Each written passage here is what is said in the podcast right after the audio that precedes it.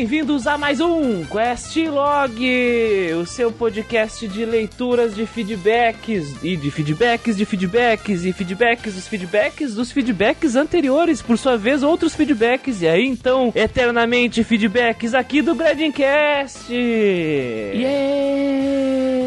Mais uma vez, Guido, o retorno do Christian. Há tanto tempo não faço parte de um Quest Log, cara. Pois é, Que saudade. eu diria mais uma vez o bem venceu, né? E assim, se o, o comunismo for instalado no, no Brasil, cenas como essa serão cada vez mais comuns, que é o proletariado aqui se divertindo enquanto o patrão fica trabalhando lá 8 horas pra editar o Xenogears.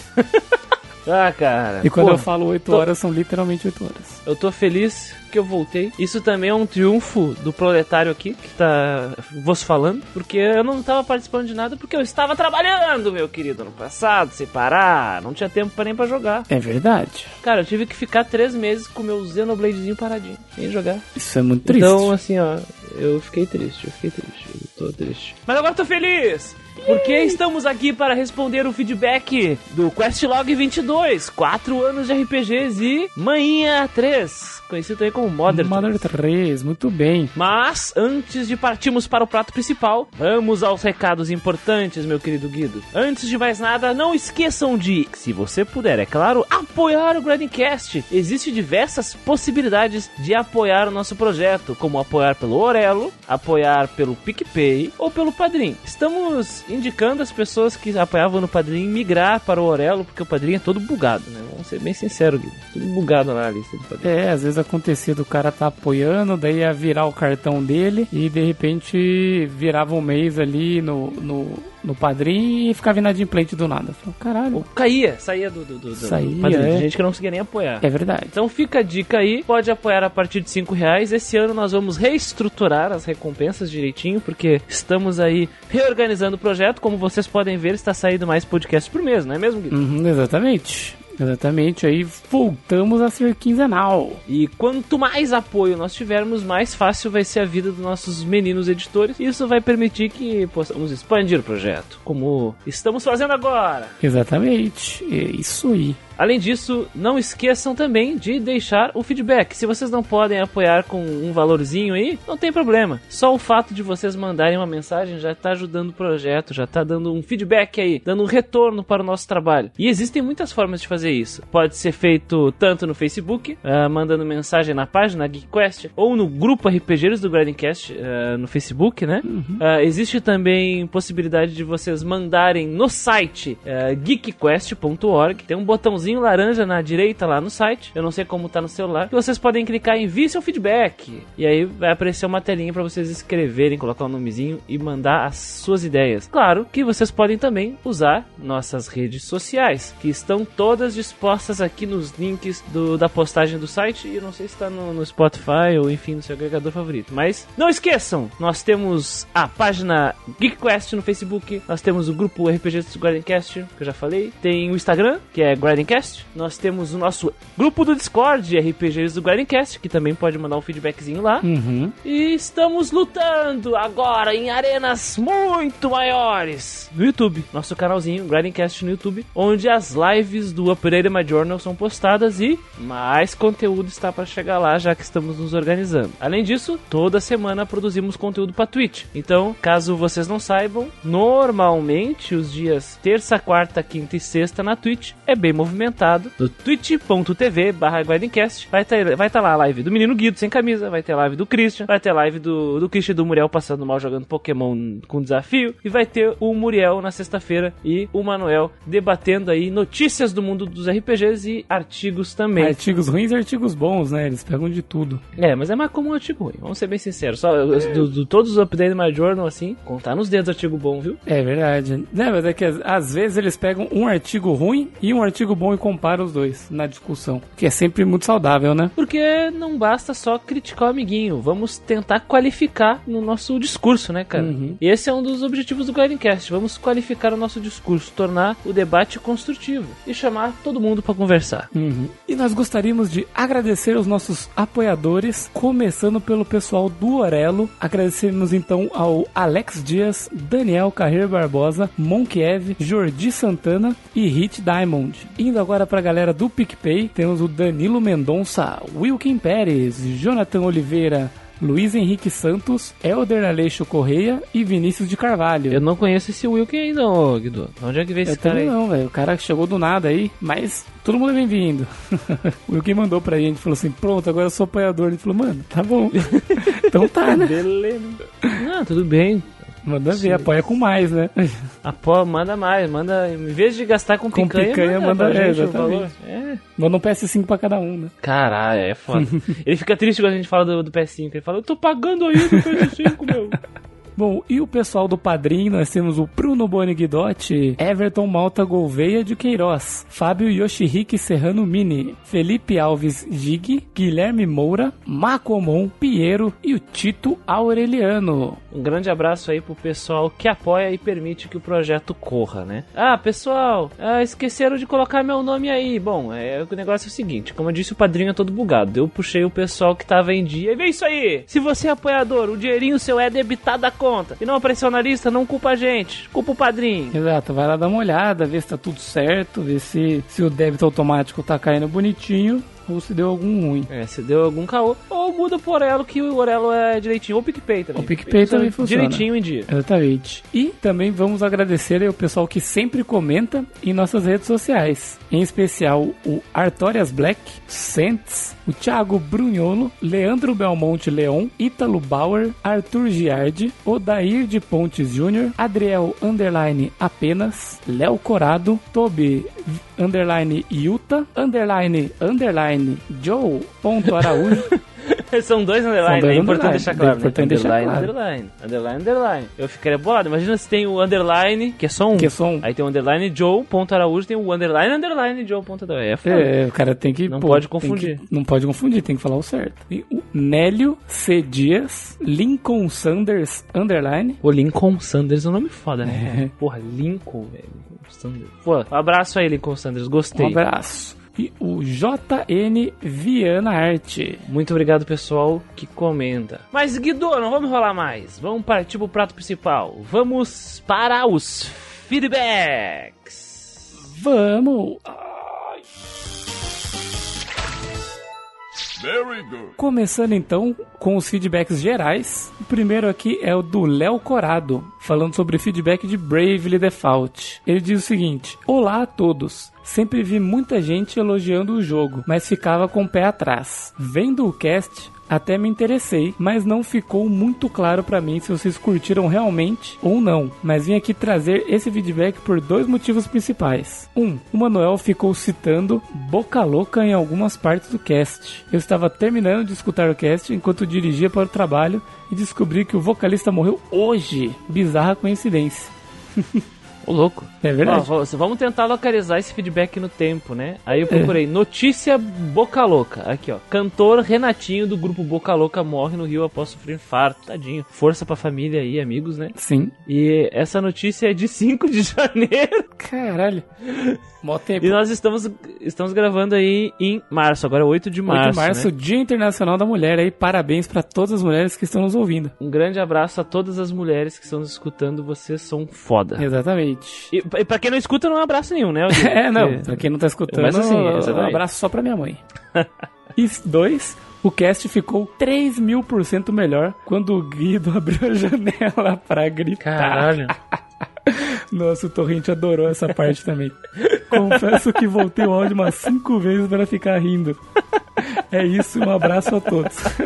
E pra quem não ouviu, foi um momento que a gente tava aqui falando e era uma hora que eu puxei assim a, fala pra mim e tava comentando alguma coisa e eu ouvi um buzinaço na rua. Aí eu abri a janela e gritei: vocês perderam! Perderam! Para, filhas da puta! Xingar os mano, nem sabia o que que era, mas provavelmente era, era os bolsonaristas aí chorando, porque eles tinham perdido. Chorando. Ai, ai, foi muito bom, realmente ficou bom. Perdeu, perdeu. Aceita Perdeu. que dói menos. Perdeu. Eu vou falar então das coisas que eu gostei e que eu não gostei aí do cast do, do Bravely rapidamente. O Christian pode comentar também, porque ele já jogou, ele jogou o jogo, né? Joguei, eu, jo- eu joguei sim, eu só não participei porque eu realmente eu não consegui terminar de jogar de novo, eu queria jogar de novo. Uhum. E eu tava muito ocupado no final do ano, fechando as notas da galera. Eu falei assim, ó, pessoal, pulei fora aí. Não vai dar. Não vai dar!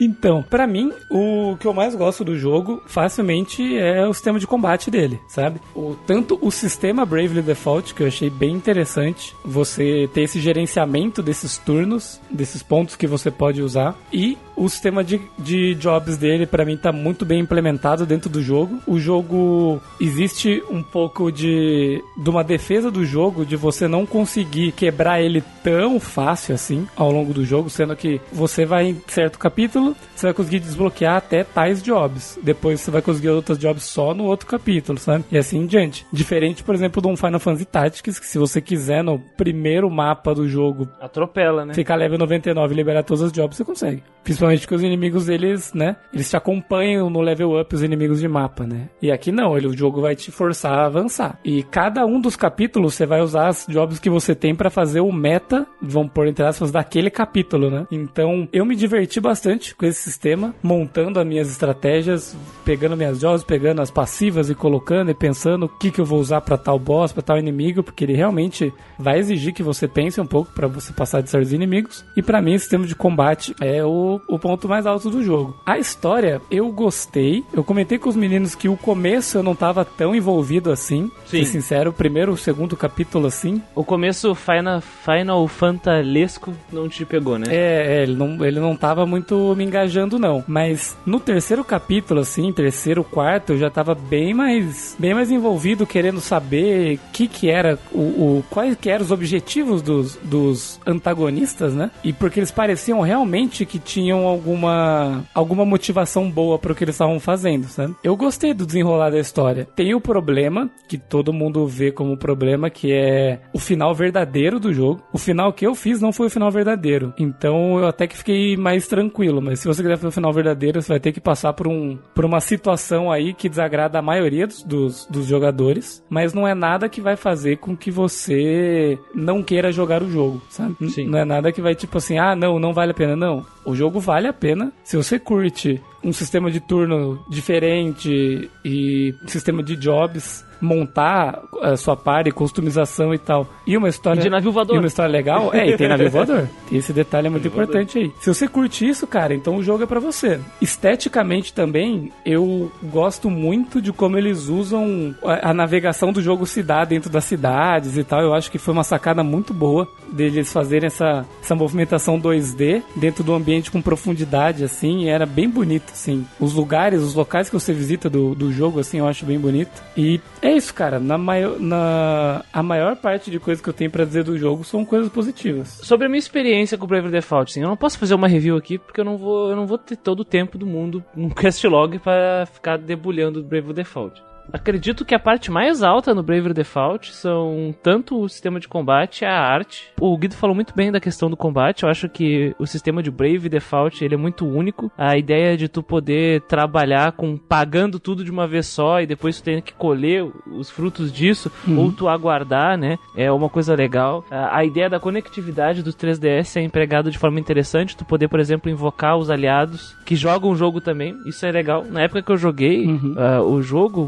muitas pessoas estavam jogando o jogo também. E eu fazia o curso de japonês e todo mundo tinha um 3DS, né? Então era o momento do Street Pass, que eles chamavam. Uhum. É, que é o nome dessa, dessa coisa. Então eu sempre ganhava aliados pra lutar comigo e eu usava o, essa característica. Infelizmente, hoje em dia não, não vai dar mais, né? É, porque ninguém anda tanto com 3DS na mochila e quem joga em emulação, enfim, não vai ter essa possibilidade, infelizmente. Na parte de, de arte, eu acho que é uma coisa que me chamou muita atenção, porque a música é incrível. Eu acho que a música do Brave Default é muito foda, Uhum. muito foda, né? O cara que compôs a música é o Revo, é o cara que, por exemplo, ele fez a, a ele compôs e cantou as músicas do Shingeki no Kyojin lá, as aberturas. Hum, pode crer. E, pô, as músicas são muito fodas. Eu gosto muito de como solucionaram questões do problema técnico do 3DS, de que é pouca. a tela muito pequena, uma resolução muito eh, limitada, né? Pouca resolução. E aí eles apresentam essa ideia de profundidade que é, parece impossível, né? Tu usar isso numa tela tão pequena do 3DS. Uhum. Porque a gente pega, olhando em retrospecto, um Fire Emblem Awakening, que é muito bonito, mas não faz isso. Apesar de ser estilizado. E o do Brave Default vai além, né? Então eu gosto pra caralho. Agora, na parte de narrativa, eu acho que ela é problemática na questão de realmente do engajamento do jogador. Porque ela é muito água com açúcar no começo. Ela é um Final Fantasy de vamos procurar os cristais. E existe um motivo de ser assim, porque é uma homenagem, sabe? É como se esse jogo ele representasse a essa velha guarda dos jogos do Final Fantasy. Não é à toa que o Manuel e eu brincamos dizendo que ah, um Final Fantasy clássico de verdade é o Brave Default, né? Uhum. De- mais do que o próprio Final Fantasy. Os personagens, eu acho que da narrativa são um ponto forte, ou pelo menos metade do elenco, entendeu? Sim. Porque a Edia e o Ringabel são muito fodas, eles são personagens muito legais. E aí tu tem o Cheese, que ele é o protagonista eh, café com leite, de que, ah, eu quero ajudar os outros. Uhum. A diferença é que ele teve um, um passado traumático que tem uma cutscene bem legal no começo. E a Agnes, que, enfim, ela tá só sendo empurrada pelas circunstâncias, né? Vamos ser sinceros. E ela também tá nessas de querer ajudar, né? São os dois meio, tipo, ah não, vamos ajudar a todos e tal. Tem mais essa personalidade aí. Mas é interessante que a Agnes no começo ela fica tipo, não, eu não preciso de ninguém, eu me viro sozinha. Ela tá morrendo, sabe? Uhum. Eu, eu gosto dessa dinâmica do, do- dos personagens. Até o jogo ele brinca com, com esse negócio de diálogos de personagens à medida que tu avança, que isso, que isso é uma coisa, pra mim, é um ponto positivo, né? Sim. Mas dessa. Mas se o cara tá, tá querendo, puta, eu, eu quero uma aventura épica desde o começo. Cara, joga Xenoblade, joga Shin Megami Tensei 4, que a gente já fez podcast, tô dando exemplo aqui. Uhum. O Devil, Devil Survivor, né? Que tem essa história foda desde o começo. No caso do Bravely Default, a história ela vai crescendo devagar e no final tem aquela uma questão polêmica. Eu, pessoalmente, não acho que seja polêmica pra mim. Eu, sei- eu sei que o Muriel ele, ele parte da, da, da- da mesma análise que eu em relação a essa parte. E quem não consegue, não conseguiu lidar com isso é porque não leu, não, não- ele não, não prestou atenção no jogo, porque o jogo, Uhum. até porque eu- tudo no Brave Default é telegrafado, né, Guido? Sim. Desde, desde as relações dos personagens, desde o diário de- do D, do Ringabel, Sim. a fada, desde o Cotudo, telegrafadinho, assim. Sim. E por fim, os, os Jobs. Eu adoro Jobs, o Manuel não gosta, mas que se dane, o Manuel não tá aqui, sabe? Ele vai ficar chorando aí, que não gosta de, de Job. Eu adoro. Eu adoro como os Jobs são apresentados aqui, que tu pode juntar os pedaços das Jobs, como nos jogos anteriores de Final Fantasy, que tem Jobs, né? Como o caso do Final Fantasy Tactics, que vocês falaram. Uhum. Só que eu percebo que aqui no Bravely Default, o Guido até comentou, tu não. O jogo te pune se tu não explora as jobs. Sim. Ele, ele, ele fala assim: Ó, eu te ofereci isso aqui. Se tu não aproveitar essa ferramenta que eu te dei, tu vai te dar mal. É que às vezes você para num boss que, tipo assim, tem gente que tá camelando pra passar do boss, ok? Que tinha um jeito muito mais fácil se você tivesse visto o leque de opções que você tem dentro do- das ferramentas que você já conseguiu, sabe? E não, e não é como se o jogo te obrigasse a ter a job X para vencer um boss. Sim. Não, eu me refiro a tudo que o jogo te oferece dentro das mecânicas de jobs. E não só jobs, mas equipamentos também, porque jobs diferentes usam equipamentos diferentes de formas diferentes. Uhum. Tem boneco que ataca com dinheiro, pega dinheiro, multiplica dinheiro. Nossa, essa classe é boa, hein? Dá, dá pra farmar umas coisas muito A luta com, com, com, com o asterisk holder dele é meio chatinha, assim. Sim, sim. Mas, mas é legal. E tem umas que não são obrigatórias porque elas são opcionais, são side quests, tipo o vampiro. Uhum. Vampiro, tu chegou a pegar o vampiro, Guido? O vampiro não, é muito trampo. É, é trampo, mas é muito legal. É uma side quest da eu vi, foda. eu vi na internet depois, a história da sidequest é muito boa. Um- uma coisa, uma coisa que eu que eu lembro que eu critiquei é que eu achei que muitas das sidequests deveriam estar na história principal. Eles abrem vários arcos que você só vai fechar esses arcos em sidequest e muitos deles são muito interessantes e conversam muito com o que estava acontecendo na história principal, sabe? Então poderiam fazer parte da história principal. O do vampiro, por exemplo, é, é praticamente conta uma parte da história, assim. Eu, eu concordo contigo, mas eu acho que também, como a proposta dele do mundo ser orgânico, eu acho que as sidequests elas têm que se pagar, sabe? Sim, sim. De alguma forma. Elas têm que se pagar de alguma forma. Enfim, acho que é isso, né? A gente não, não vai fazer review de Brave Default de novo. É, já falamos, já falamos bastante. É um jogo muito bonito. É um jogo que eu tenho um carinho especial. Infelizmente, eu não pude participar do podcast de verdade. Uhum. Se eu não tivesse participado do Modder, eu ia, ia entrar em depressão profunda. Porque eu já tinha perdido o Brave Default. Vamos para o feedback do Adriel Underline apenas. E ele manda assim: Olá, aqui quem fala é o Adriel Underline apenas. Primeiro queria fazer uma correção no meu comentário sobre Breath of Fire 4. Eu havia confundido. Para mim, Xenogears tinha um jogo de celular, sendo que na verdade era Xenosaga que tinha. Hum. Ele deve ter dito que tinha jogo de celular Xenosaga, né? É. Passada. Ele falou que, que era de Xenogears, mas na verdade é Xenosaga. A terceira geração de Pokémon, para mim, sempre foi a minha pior experiência com a franquia. Muito graças ao hype que eu ouvia das pessoas dizendo, abre aspas, Pokémon só foi bom até a terceira geração, fecha aspas. Oh, oh, só um segundo, um pequeno adendo aqui. Ô, Adriel, assim, ó, todo cara que conviveu com a geração X por exemplo, vai dizer que Pokémon foi bom até a geração X. Então, eh, provavelmente essa pessoa jogou o jogo na época dele e ficou tipo, ah, Pokémon era até bom na minha época, porque nostalgia. Exatamente. Geralmente é assim, geralmente é assim. Tanto que quem jogou só no Game Boy fala que Pokémon só prestou até o 150. Quem jogou até a geração de DS falou que Pokémon terminou em Black and White 2. Então, assim, cara, vai ser sempre a mesma coisa. Sempre a mesma coisa. Então não confie em ninguém que manda um Pokémon só foi bom até, insira aqui a geração. Insira aqui até a idade que você jogou no console. Exatamente. Exato. É isso aí, Guido. É isso aí. É que nem os caras falam que os únicos RPGs bons mesmo eram da época do PS1, porque os caras jogaram RPGs na época do PS1. Depois. Depois desse não saiu nem, mais nenhum clássico, né? Não saiu nenhum clássico. Acabou. Acabou.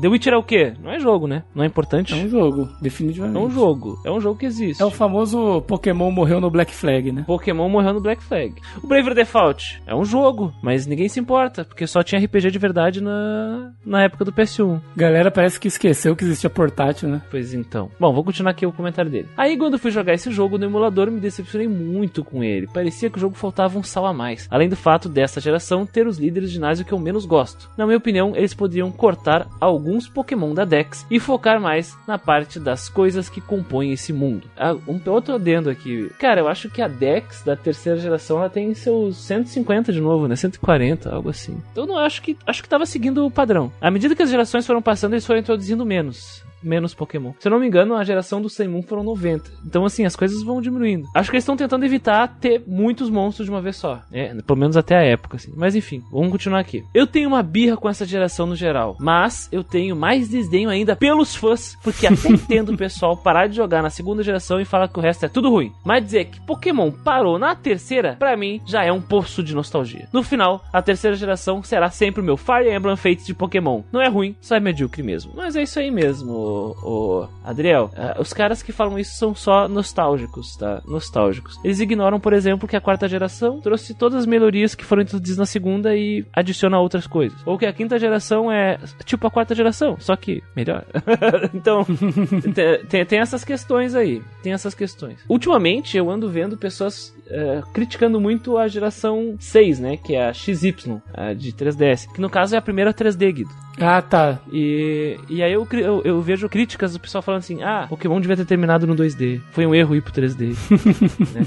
Então eu já, já tô entendendo mais ou menos. É a mesma vibe disso aqui. É a mesma energia, entendeu? Entendi. Same energy. Same energy. Muito obrigado, Adriel. E o Fire Emblem e... Fates, você lembra qual? Ele veio depois de qual? Do Awakening. Ah, tá. O, o Fire Emblem Fates é aquele que tem três versões, né? Duas saíram física, é o Fates Conquest. Ah, tá. E o Fates Birthright. Um é Japão, né? O Birthright. Bem estereotipado Japão, assim. Uhum. E o Conquest é estereotipado, assim, de reino europeu, medieval. Aí né? saiu um que é os aí, dois juntos, né? Aí saiu um que é o Revolution, que é uma rota adicional. É, acho que é, é Revelation, né? Revelation. Acho que é Revelation, Revelation. Esse nunca ganhou lançamento físico, a não ser por um pacote que foi lançado com os três de uma vez só, mas esse foi bem limitado. Esse Revelation, tu pode escolher o caminho do centrão aí, né? O neutrão. O neutrão! O neutrão. Mas falam muito mal dessa rota neutra aí. Muito, muito mal. Ixi. Então o próximo é do Odair de Pontes Júnior e ele diz o seguinte: Bom dia, meus lindos! Como vocês estão? Bom dia, aqui já é noite, na verdade, boa noite. Aqui é noite, agora é 21 horas. Já. 24. 21 e 4. Não, 20. 24. É meia-noite, é. meia-noite. Aqui quem fala é o Oda. Eita, Oda Sensei. Oda Sensei. Acabei de ouvir o cast de feedback, do feedback, do feedback. Então pode ser que venha outro feedback caso saia um cast de outro tema. Desculpe. Imagina, não, cara. Não, Pede desculpa, não. Manda ver. Relaxa. Mete a marcha. Mete a marcha. Mete a marcha. É. Mete a marcha. O Updated My Journal. Achei uma excelente ideia e gostei muito do que vocês fizeram. Muito triste quando a mídia especialidade fala sobre RPG. Acho que, peraí, é, Guido, fala fezes. É, é, acho que deve ser isso. Ah, eu não vi o Fezes, exatamente. Volta então. Muito triste quando a mídia especializada fala fezes sobre RPG. fala fezes, tá ligado? Tu, tu, tu pulou o fezes. Eu pulei a ali, parte cara. mais importante, a palavra mais Fala. importante da frase. Sim, fezes. tá Fezes. Fezes, é, realmente. O famoso falou bosta. Falou um pouco, merda. mas falou Puta que bosta. pariu, mas você falou merda. Merda. E o Manuel participa. Mano, participa, Mas- então sempre vai ter o clássico. Puta que pariu. E fala aqui, Pokémon Emerald. Acho realmente que eu sou o problema. Meus Pokémons na Elite Four estavam nível 60, mesmo dando a minha estratégia usual de bora botar ataque maneiro nos Pokémon maneiro para um vamos jogar Pokémon como se fosse SMT, não consegui zerar o jogo. Caralho, velho. Cara, Tenso, hein? tentei Nossa. 27 vezes. Número intencional. Essa luta e nas primeiras 24 eu não passei nem do terceiro da Elite. Falam que Elite 4 da terceira geração, ela é dificilzinha, assim, mas... Porra, tu tava com uma matchup, né? Tu tava com uma equipe que te dava todos os... Todas as fraquezas, então, possíveis, porque... Pô, tu perdeu 27 vezes, cara, isso é bastante. É bastante coisa. Pô, tu devia ter reestruturado teu time, meu querido, porque, nossa, teu time não estava combinando nenhum Não tava funcionando. com, com os desafios. É verdade. Daí ele fala que na 25 ele passou. Ah, na 25 ele passou da Elite 4 e ficou feliz, pulou de alegria. Finalmente a terminar um Pokémon antigo. Ele só terminou o Ultramon. Nossa, nunca terminou. Nossa, bom, espero que consiga mais adiante, né? Tente, não desista, porque, assim, é possível, é possível. Aí ele falou que percebeu que não tinha save e não tinha Enfermeira Joy e tinha o campeão para ser derrotado. Os Pokémons dele estavam tudo sem PP. Então ele perdeu sem conseguir dar um dano no campeão. Sim, a, Elite 4 e o campeão tu tem que ir De uma vez. ah, de uma vez só. É boss rush, tu tem que levar os equipamentos certinho pra tu se curar entre as batalhas. Acho que faltou isso, né? Faltou item, talvez. Tentei mais duas vezes depois de colocar todos os meus pokémons no nível 70, mas não consegui. Aí eu desisti. Caramba, cara, eu acho que não é questão de item, é questão da tua equipe mesmo. Tava uma porcaria para, para lidar com os cinco desafios, sabe? Os quatro da Elite. Uhum. E o campeão, não, não dá. Até porque, o, pra mim, o campeão do Emerald é mais fácil que o do, do Rubi Safira. Porque o Rubi Safira é o Steven. E o Steven tem Pokémon muito mais competentes em batalha do que o Wallace, que é um treinador de tipo água. Tu leva um ou dois Pokémon elétricos, tu resolve a batalha com ele. Mas tenso, hein?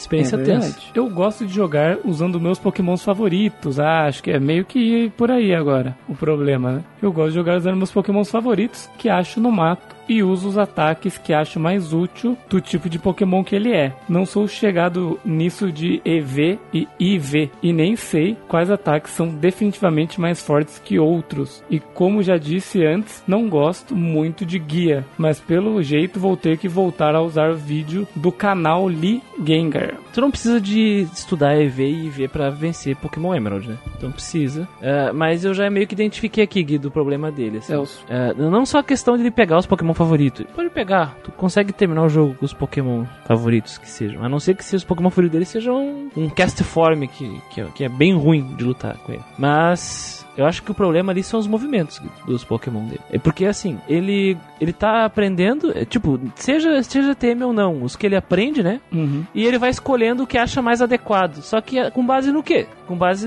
no quê? Porque é- essa é a parte mais importante, meu querido. Aqui, Odair, tu devia ter olhado para os movimentos dos Pokémon e ter buscado complementar o moveset, que são as quatro, né? A combinação dos quatro movimentos. Uhum. Tu tem um inicial de planta, tu não vai colocar quatro movimentos de planta nele. Isso seria terrível. Tu vai te dar mal fazendo isso. Tem um Pokémon de água, tu não vai colocar três ataques de água e um golpe físico. Não, tu vai tentar buscar. Tô dando dicas aqui, tá? Uhum. Não quero meter de jeito nenhum do jeito que tu joga, só dicas aqui pra tu vencer desafios. A dica é que buscar complementar esse moveset. Seja através de tu escolhendo direitinho ali as habilidades, os movimentos que o Pokémon aprende, ou seja tu adicionando também TMs, que são aqueles movimentos que tu pode ensinar pro Pokémon. É importante levar isso em consideração. Se tu não faz isso, aí então não levou, não teve um olhar delicado, cuidadoso em cima disso, aí tu com certeza tu vai sofrer bastante. Odair. E eu tô entendendo. Tu tava nível 70 e teus Pokémon só não conseguiram. Não conseguiram passar. E abraço pro Ligengar aí, que é um youtuber de Pokémon. E ele continua aqui, para montar um time e ter os melhores ataques para cada Pokémon. Ah tá, ah tá, ah tá, tô complementando ali. Pra, ver, o canal, para montar ter... um time e ter os melhores ataques para cada Pokémon. Daí ele fala do Ultramon. O Ultramon eu zerei assim e gostei tanto do jogo que fui ver o anime do Sun Moon que eu tinha visto na Netflix e parado porque não tinha a dublagem ainda. Acabou que meu amor por Pokémon voltou depois da experiência, então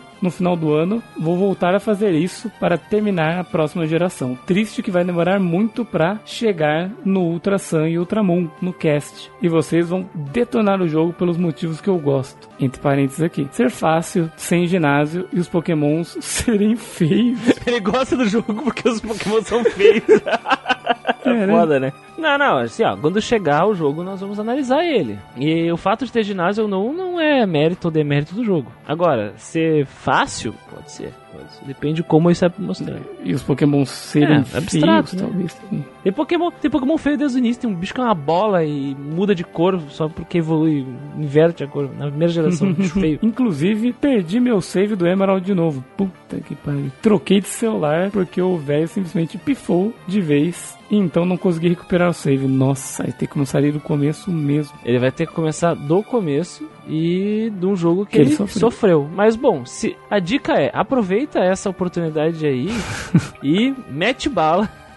na, na estratégia, nessa aproximação que eu, que eu tô citando aqui, Odair. Então é isso aí. Vai com cuidado, vê os movimentos. Ah, eu vi, eu ganhei o TM Bullet Seed, bala de semente. Eu não vou ensinar meu inicial de planta. Esse movimento é uma porra, uhum. sabe? Aí tu vai olhar o poder, tu vai ter que analisar, ó. Olha o que cada movimento faz, olha o poder, olha quantos PPs. E quando tu for pra Elite 4, se enche de item, não precisa dar overlevel. E, e aí vai dar tudo certo. E ele continua agora falando do Questlog 22. Não sou daltônico, tenho 24 anos e já fiz vários testes de internet para daltonismo. Eu estava sendo, eu estava sendo hiperbólico mesmo. Como tenho problema de ser muito prolixo, normalmente as pessoas não gostam muito disso por me perder no argumento. Então me acostumei a ser hiperbólico. Desculpa. Eu não quis dizer que olho a roupa vermelha e não vejo diferença na cor da pele. Vou tentar explicar melhor, mas sem ajuda visual ou eu falando pode ser difícil explicar. Pensem em um anime padrão. Ou melhor, pensem em Kingdom Hearts. Pior que Norris é diferentão, né, a cara dele. É, meio sapato de, de tamanho de, né? de palhaço. Né, sapato né, do tamanho da Havaiana 52. Ah, ele tá falando do Brave Default. Hum, boa. Tá, mas... Pense em Kingdom Hearts, no finado Now Loading. Eles falam que em Kingdom Hearts os olhos dos personagens são radioativos por conta que a cor dos olhos não tem sutileza. Ele é o azul mais azul que a paleta de cores permite. Isso vale para todas as cores do jogo. Se é verde, é o verde mais verde possível. No bravamente padrão, isso é o Brave Default. Por outro lado, não temos Sim. personagem de cor e pele clara, ok? Ok. Aí o cabelo não é loiro sol de Teletubbies, ele é um amarelo bem mais claro seria uma cor mais pastel. Acho que daí entra nos tons pastéis, né? Tipo o cabelo do Ringabel e tal. Sim. É, tem, tem, muita, tem muita cor uh, uhum. que parece que foi envelhecida, né? Uh, numa, numa paleta de cores meio. Acho que é desaturada a palavra? É, sem saturação, exatamente. É, desaturada. Porque é, é, o padrão estético do jogo, né? Porque ele parece ser uma aventura que se passa aí uh, no nosso, na nossa ideia do imaginário de, de coisas meio vitorianas, né? Essas coisas mais, mais antigas assim. Tem algumas cidades uhum. que elas têm uma arquitetura que lembra isso, algumas coisas são sépia. Sim, o tempo sim, todo, né? É bem isso mesmo. E ele continua aqui. Aí a roupa é bege, com detalhes vermelho, azul, preto mais forte. O azul, o preto e o vermelho são fáceis de identificar. Mas quando a gente vai para o amarelo, muito claro, cor de pele, bege, eu simplesmente não consigo ver diferença na cor. E eu falo com muitas pessoas ao meu redor, afinal sou professor, que eu só sei diferenciar três estilos de cor, que é cor normal, cor clara e cor escura. Por exemplo, exemplo, azul, azul claro e azul escuro. Quando você vai para um azul marinho, verde limão, amarelo inverno, qualquer coisa do tipo, eu não vejo diferença. Se é mais claro que o normal, é só uma cor mais clara. Se é mais escura, é só mais escura. Ok. Quando um jogo com arte fantasiosa tem uma caracterização de cor menos vibrante, eu tenho dificuldade de diferenciar parte do jogo. Ah, por isso. No caso, é porque o Brave Default tem essa pegada meio saturada, né? Ele fala: não acho que isso seja daltonismo e nunca me incomodou antes. Normalmente é só um Oda pega o lápis azul bebê pra mim, por favor. Tá. Aí eu pego todos os azuis que achar e a pessoa se vira.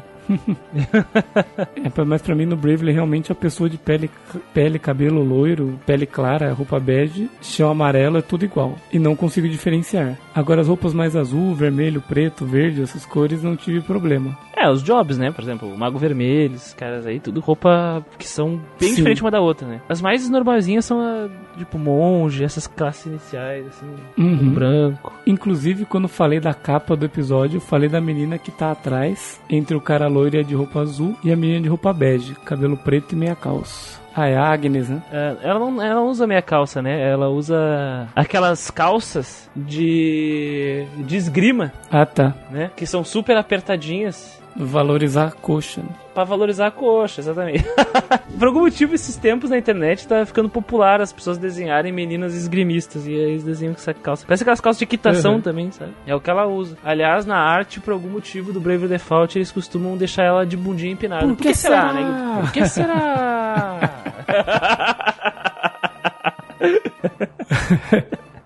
Ai, cara, ai, ele conclui aqui. PS1. Acabei de ver a capa da Final Fantasy Tactics e mesmo a arte lembrando um pouco o de Brave Lee, eu consigo diferenciar a pele e cabelo loiro porque é uma cor mais forte. Não é o mesmo artista? Não, eu acho que não. Será? Bom, tudo bem, mas é baseado, né? Acho que é baseado. PS2. Essa arte é muito boa, na moral. Tanto as capas do cast são incríveis, como as artes dos jogos é muito boa. Atualmente estou meio que num revival pessoal dessa arte mais diferente que os animes antigos tinham e a arte dos RPGs antigos também me dão muito gosto de ver. Aquelas artes do Amano no Final Fantasy ou as artes do Octopath Traveler também são incríveis. Tem gente aí que não gosta, né? Que tem gente aí que tá errado, né?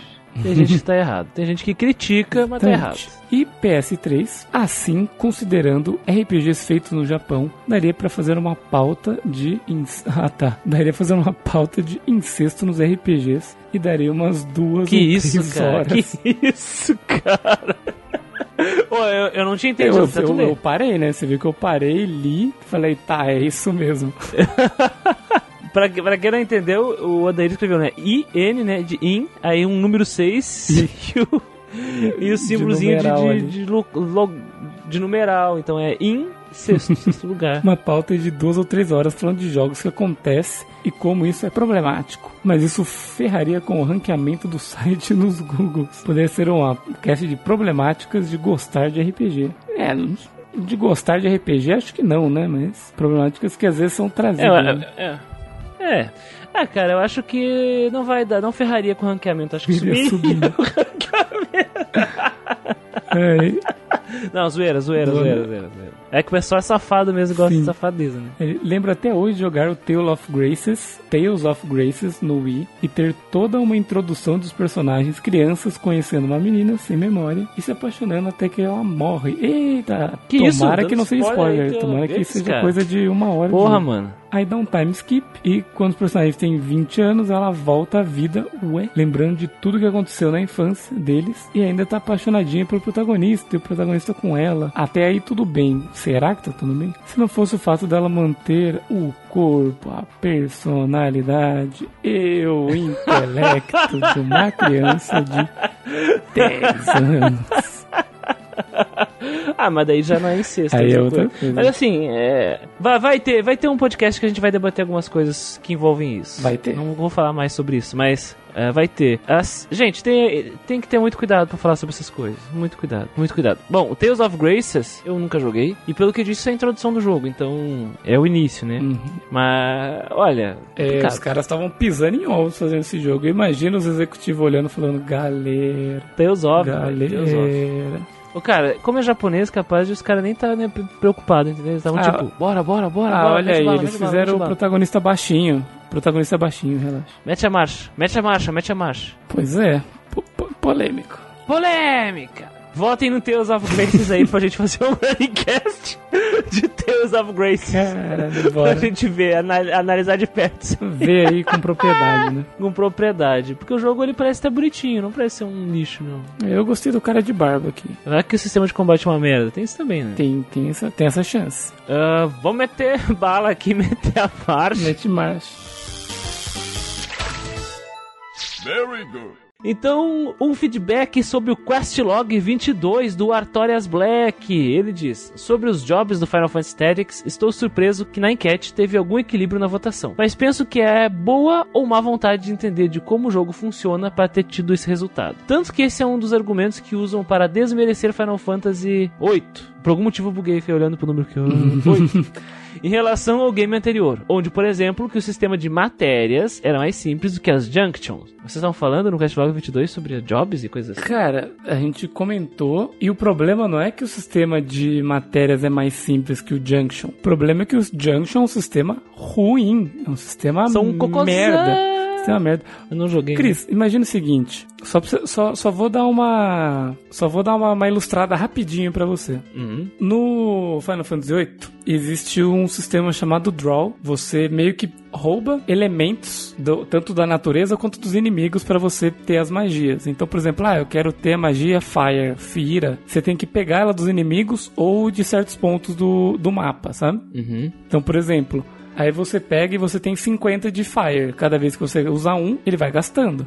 Ok. E você pode pegar esses elementos e você equipar eles nos stats do personagem. Você equipa eles diretamente nos stats do personagem. Então, o Cure, ou Cura, ou Curaga, você vai equipar na vida do personagem. Uhum. Só que, quanto mais você usa, mais você vai gastando esses, essas magias e vai diminuindo os seus stats. Diminuindo? Porque você tem menos quantidade. Se você tem 99 de Curaga, a sua vida máxima é tanto. Quanto mais Curaga você vai usando, menos você vai tendo unidades de Curaga e o seu status máximo vai diminuindo. Nossa, cara, essa parece a ideia mais idiota desde a forma de upar no Final Fantasy 2. Sim, ela é ridícula, cara. Não, não, sem zoeira, sem zoeira. Eu não sabia disso. É, cara, e por exemplo, você equipa alguma coisa no seu ataque base e você vai usando a magia, vai diminuindo o seu ataque base máximo, sabe? É uma ideia. Na medida que tu joga, então tu vai ficando fraco. É, você tem que ficar dando draw toda hora. Se, se você. Você é desestimulado a usar as magias, mas se você usar, você tem que ficar dando draw toda hora para poder ficar. Será que essa era a intenção do desenvolvedor? Sabe? Ah, nossa, deve ser legal pra caralho usar draw o tempo todo. Tipo assim. tipo pensando. isso, cara. Assim, dando um resumo porque ele é um sistema que já tem. que ele é meio complicadinho, que tem mais outras coisas, mas basicamente, assim, só pra você ter uma, uma pincelada de como ele é meio, meio bagunçado e desbalanceado, ele funciona assim. Uhum. E daí, você vê que, por exemplo, tem gente que fala que dá para quebrar o jogo, porque se você for no primeiro CD em um lugar específico, você consegue curagas, consegue 100 de curaga, equipa na vida do seu personagem, ele fica com uma vida gigante comparado à vida do, do primeiro CD, e ninguém te mata. Mas qual é a parte divertida de jogar assim? Não tem, cara. Você tá jogando, você tá jogando Final Fantasy VIII, não tem parte divertida. Eu acho que essa é a pergunta, né? Yes. Onde é que mora a diversão nesse cenário? Porque eu não a, vejo. A... Pra mim é uma situação de perder e perder. Até mesmo quando tu ganha, tu tá perdendo Sim, cara. E, por exemplo, os limit breaks do jogo, que eu não lembro como que chamam agora, eles têm chance, existe uma porcentagem uhum. de chance deles entrar quando você tá com pouca vida. Quando você fica em, em estado crítico, assim, com o seu personagem pouca vida, ele fica abaixadinho, Sim. é a chance de aparecer os limit breaks. O que, que a galera faz para quebrar o jogo também? Ah, no primeiro CD vai nesse ponto, pega um monte de curaga lá, equipa na vida do personagem, o cara vai ficar com a vida gigante, só que ele entra em estado crítico com a vida dele, que ele estaria no. que ele estaria com tanto de vida que ele aguenta a porrada dos bichos de boa, sabe? Então ele não tá em estado crítico. Hum. Vamos supor, a vida que seria normal pro cara estar tá na, naquela parte do jogo é 100. Só que o cara equipa um monte de curaga lá, fica com 2000, 100 ele estaria em estado crítico. Só que naquela parte do jogo os inimigos estão batendo 5, 10, sabe? Então ele ficou usando limit break atrás de limit break, assim, ó, trá, trá, trá, limpando o jogo. Então é um sistema cheio de falhas, cheio de muleta, cheio de zona que a galera só. E, e, o jogo nem se preocupa em tentar impedir que os jogadores se utilizem Não. Dessa, dessas questões. Não. Ah, mas é o jogo da Era de Ouro, Guido. Exatamente, é por isso que Final Fantasy VIII recebe bastante crítica. E, e, tipo assim, esse é só no sistema de combate, né? Você vai ver o sistema de. Não vou botar nem narrativa. De narra...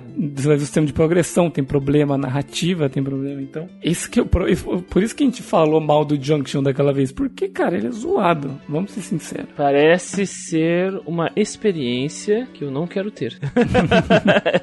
Essa é a questão, eu não quero ter. Pô, cara, a gente tá tão feliz jogando os Final Fantasy antigo aí, uhum. né? Pô, cara. Pois é. Mas continuando aqui. Toca a marcha aí. É, só pra deixar claro aí que o, o, o que a gente tava falando não era apenas que o de matérias era mais simples, né? Que a gente realmente não gosta do Porque Junction. Junction é um cocô. Junction é um cocô. É um cocô. Aí vamos ver o que ele fala. Eu joguei ambos os jogos na minha pré-adolescência, entre os meus 11 e 12 anos, creio eu, e peguei as mecânicas em 5 minutos em cada um. Ao contrário desses influencers gamers, famosos da internet, da casa dos 30 anos, que diz que joga algo, que diz que joga algo não tem entendido as funções de combinar as magias Fira na Gunblade do Squall, porque os mesmos preferem um jogo ao outro, onde voltamos ao Final Fantasy Tactics, onde quem pode não ter entendido por falta de paciência ou talvez não tenha entendido mesmo, onde creio que não há muitos RPGs táticos onde é possível fazer combinações de habilidades das profissões jobs e utilizá-las numa batalha contra o Igraf ou o Aslaun de Leão, mas por experiência minha, a maioria é de má fé mesmo. É, ele diz aqui meio que resumindo aqui que ou eles Faltou vontade pra é, aprender. ou faltou vontade para eles aprenderem ou faltou Ou é má fé. entender o sistema para enfrentar esses personagens ou por má fé de realmente não ter gostado do jogo e falar mal porque sim. Tá, assim, assim. Vou, eu vou ser bem sincero, tá? Sobre esse, sobre esse caso aí. Ó,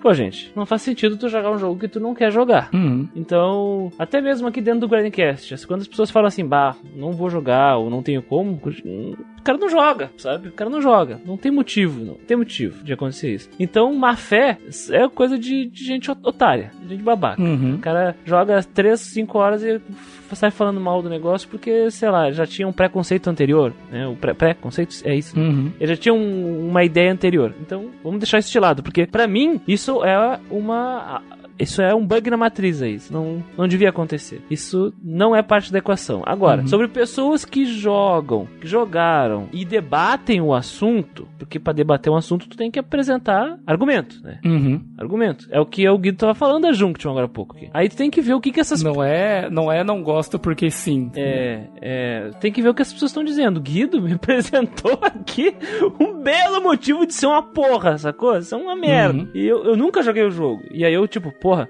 realmente, isso é algo tenso.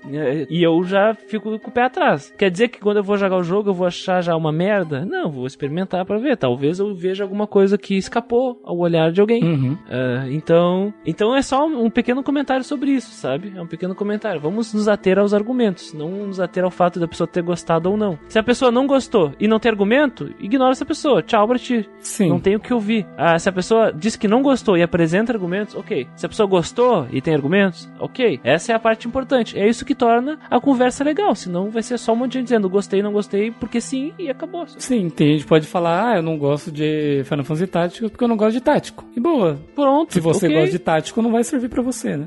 É, tudo bem. Não é, não é o esquema, não é o esquema. E ele continua aqui, sim, detestei a divisão de finais de Bravely Default. Não acho nada prático ser obrigado a fazer o final ruim para ir depois fazer o final verdadeiro. Deveria ser uma consequência de suas ações, não ser obrigatório. Já é cansativo a parte do game onde temos que enfrentar os chefes tudo de novo e salvar os cristais uma vez. Ter que fazer novamente para obter outro final é maldade com o jogador. Mas assim, então ninguém é obrigado a fazer o final verdadeiro, né? Teve vários jogos que eu não fiz o final verdadeiro porque foda-se, ó. Suicoden 2 não fiz o Nocturne, eu não fiz Nocturne, sabe? Falei, ah, mano, deixa quieto, deixa quieto, isso aí. O, o SMT4 também não. pensa assim, poxa, quero os outros finais? Como é que eu faço? Eu volto no save e tento? Uhum. Começo o jogo de novo? Ou tu vê no YouTube, porque Porque tem essa tem possibilidade hoje em dia. Ao menos vocês já deram uma prévia de como será futuramente o cast de Xenogears. Olha aí, será que vai ser um cast ao nível de massacre de críticas igual aquele que não deve ser nomeado? Eu não vou te dar spoiler, mas só, só digo uma coisa. Agora ele já está gravado. Já está gravado e está sendo gravado. editado por Muniel nesse exato momento. Então fica na guarda aí. E por mais que diga-me onde Xenoblade 1 e 3 são melhores em comparação às deven- desventuras de Fei e L, o fator não ter robô gigante em Xenoblade pesa muito para o meu conceito. No caso, eu acho que é não ter fator robô gigante que eu possa controlar, certo? Porque tem robôs gigantes, só que os, os humanos não, não controlam os robôs. tem robô gigante em todos os Xenoblades, ponto. É, tem. Em todos os Zenos, né? Na real. Todos os Zenos, Os né? Sagas tem É, também. Todos os Zenos. É, estou ciente que Xenoblade 2 tem mecha, mas é a mesma vibe de Gears? Se não ter o clima evangelho, já conto com um ponto positivo. Se não ter o clima evangélico, Imagina. no Xenoblade Chronicles Cross, que é aquele que é exclusivo de Wii U, o tem robô que tu pode pilotar. Exatamente, Ou X. É o, o É, spin-off. tu pode né? pilotar. tem, tem robô. Tecnicamente, é, é, eles estão querendo empurrar ele pra spin-off, mas tecnicamente não é, né? Ah, não é? Ele só não é numerado. Hum, É. interessante. Hoje em dia estão. Tão, eu, eu acho que até o próprio Tatsuya Takahashi disse que é spin-off. Mas ah, a proposta não era ser spin-off. Entendi. E, e é interessante que todo mundo pede, né, o porte do, desse Xenoblade pro Switch, mas o Takahashi já falou que é muito caro. Porque o mundo do, desse Xenoblade ele é gigante, ele- é um dos maiores mundos de, do, do, do videogame, sabe? Caralho. É muito E grande. ele é tipo abertão, não é? Aberto, mundo aberto, aberto, aberto. Gigante, gigante, gigante, gigante. Por isso que tu precisa de um robô gigante pra, Pra, pra se locomover, né? É um planeta inteiro, Guido. Um planeta inteiro. Caralho. Mas enfim, vamos continuar. E continuando, também acho o livro Hyrule História muito superestimado. Sei da tentativa do Miyamoto tentar montar uma ordem cronológica para os jogos, mas ainda ficou com furos não preenchidos. Ao menos ele tentou. Espero o próximo Questlog. Você já viu esse livro? Falaram, falaram do Hyrule História no, No Questlog 22? no último castlog? Acho que sim, cara. Pelo que eu lembro. Hyrule História é, é tipo um guia, né? é, da, do, de Legend of Zelda. Uhum. Existem três, né? Tem o Hyrule História, tem um que é itens e equipamentos, uma coisa assim, e o outro que é de personagem, que é tipo artbook. É tipo uma coleção, né? Uhum. E no Hyrule História tem um monte de informação sobre a franquia, a produção dos jogos, e tem essa tal linha do tempo aí famosa, né? Uhum. Que é oficial. Mas desde o lançamento de Breath of the Wild, linha, essa linha do tempo foi pro espaço. Né? Porque tem características das três linhas do tempo do Legend of Zelda. Então, Então já era, né? foda-se, tá ligado? Foda-se, a gente não sabe como é que se conecta. Os caras fizeram mó, mó trampo pra fazer o negócio e o cara falou assim, quer saber? Foda-se. Foda-se. Sabe o que é? Foda-se. Vai pro caralho. pro caralho. E é isso. Meter bala aqui, Guido. Mete bala nos quatro anos aí. O próximo feedback é sobre 4 anos de RPG, que é o nosso Grinding Cast número.